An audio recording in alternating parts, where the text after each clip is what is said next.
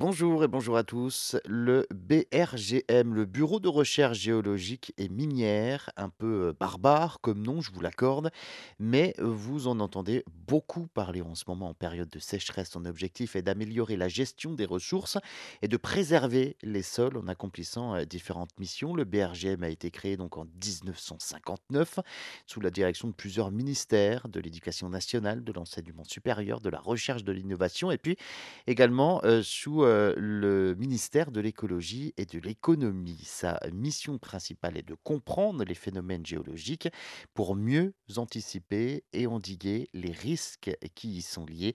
Autre objectif, analyser et diffuser les données de ces ressources terrestres, la gestion des sols et des sous-sols et puis établir des stratégies de gestion de sorte à prévenir des risques et des pollutions et participer à l'endiguement du réchauffement climatique. Enfin, le BRJM se à plus de 200 projets nouveaux chaque année qu'il étend dans près de 35 pays dans le monde.